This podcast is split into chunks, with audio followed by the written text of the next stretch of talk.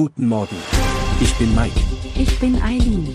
Sie hören den Cashflow Podcast auf Spotify, Apple, Amazon. Und überall, wo es gute Podcasts gibt. Präsentiert von Immobilienerfahrung.de. Ich heiße euch recht herzlich willkommen zu der heutigen Episode von Cash und Flow. Ich bin Mike und heute dreht sich alles rund um das Thema Selbstauskunft. Wer eine Immobilie kaufen und dafür eine Finanzierung bei der Bank beantragen möchte, muss oft eine Selbstauskunft abgeben. Diese Auskunft ist ein wichtiger Teil des Kreditantrags und gibt der Bank Auskunft über die finanzielle Situation des Antragstellers. Mit der Selbstauskunft fertigen Sie einen strukturierten Überblick Ihrer finanziellen Verhältnisse an. In ihr formulieren Sie Ihre Finanzierungsanfrage und geben Ihrer Bank einen Einblick in Ihre Vermögenssituation, der monatlichen Einnahmen und Ausgaben, aber auch Guthaben und Verbindlichkeiten, sowie Schufa-Auskunft und Nachweise. Damit ist die Selbstauskunft eine Entscheidungsgrundlage für die Bank und die allgemeine Zusage der Finanzierung ihrer Immobilie.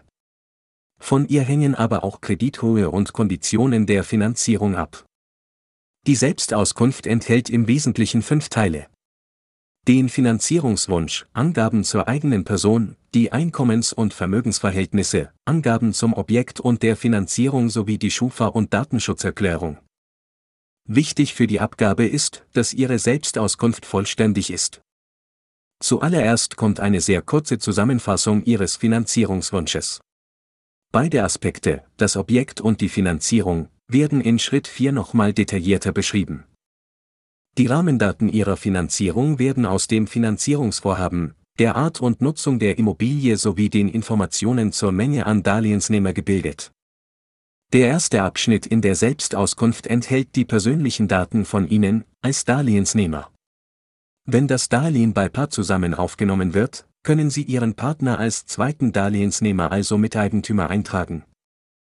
Typische Daten mit Relevanz sind Vorname und Nachname, Adresse, Geburtsdatum, Staatsangehörigkeit, Familienstand, Kinder, Güterstand sowie persönliche Kontaktdaten.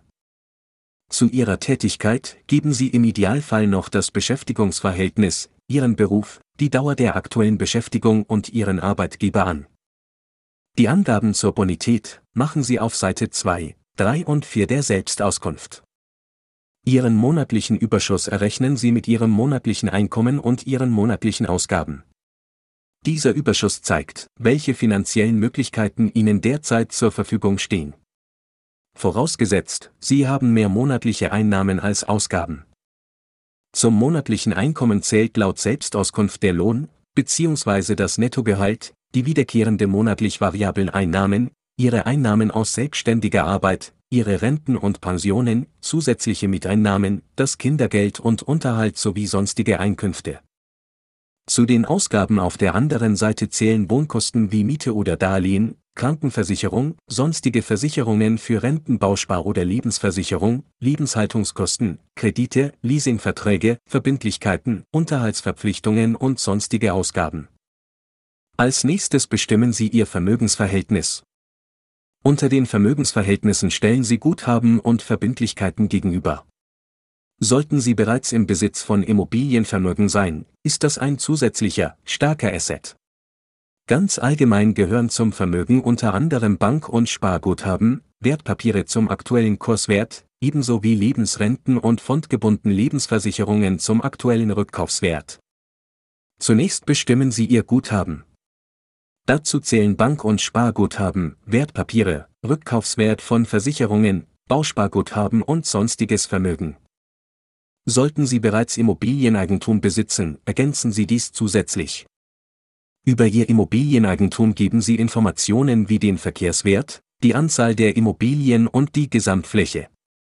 Falls die Immobilie noch in einer laufenden Finanzierung ist, sind noch Angaben zur monatlichen Tilgungsrate und der Restschuld nötig.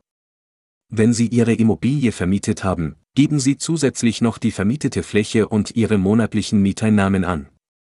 Damit ist Ihr Guthaben dann festgelegt. Jetzt geben Sie noch Ihre Verbindlichkeiten an. Dazu gehören unter anderem Bank, Raten- und Leasingkredite, Bürgschaften und sonstige Verbindlichkeiten. Wichtig ist, dass Sie keine negative Vermögensbilanz vorweisen. Das heißt, Ihr Guthaben muss höher als Ihre Verbindlichkeiten sein. ebenso wie Ihr Einkommensverhältnis einen monatlichen Überschuss aufweisen muss. Im dritten Teil geht es nach den persönlichen Daten und Ihren Einkommens- und Vermögensverhältnissen um die geplante Kreditverwendung.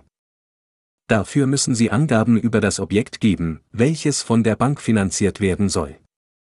Zu den wichtigen Angaben gehören die exakte Adresse, die Nutzungsart, das Baujahr, die Immobilienart, Maße für Wohnfläche, Grundstück und vermietete sowie unbebaute Fläche.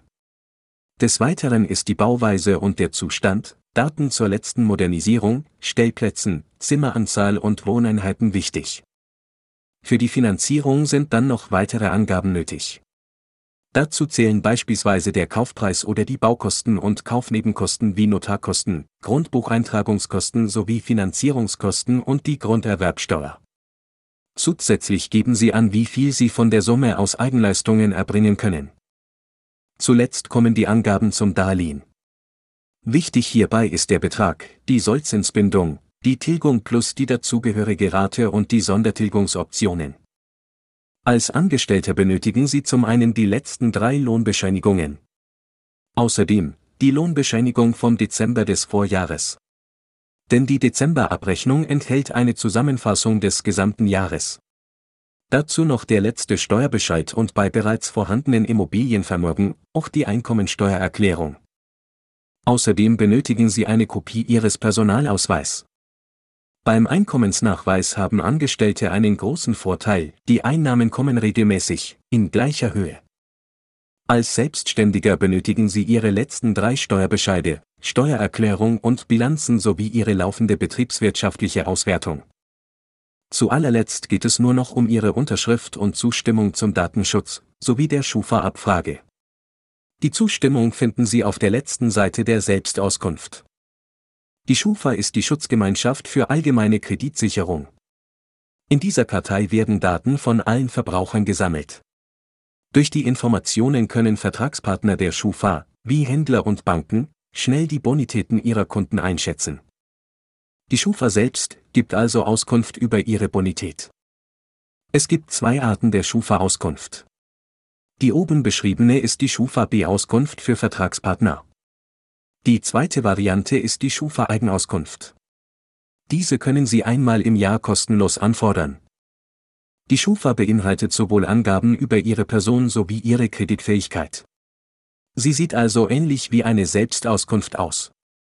Damit die Bank Ihre Schufa abrufen kann, müssen Sie dies explizit durch Ihre Unterschrift in der Selbstauskunft erlauben. Das waren jetzt viele Informationen und Inhalte für Ihre Selbstauskunft. Ich fasse nochmal kurz zusammen, was alles wichtig für die Selbstauskunft ist. Die Selbstauskunft besteht grundsätzlich aus fünf Säulen, die wichtig für Ihre Finanzierung sind.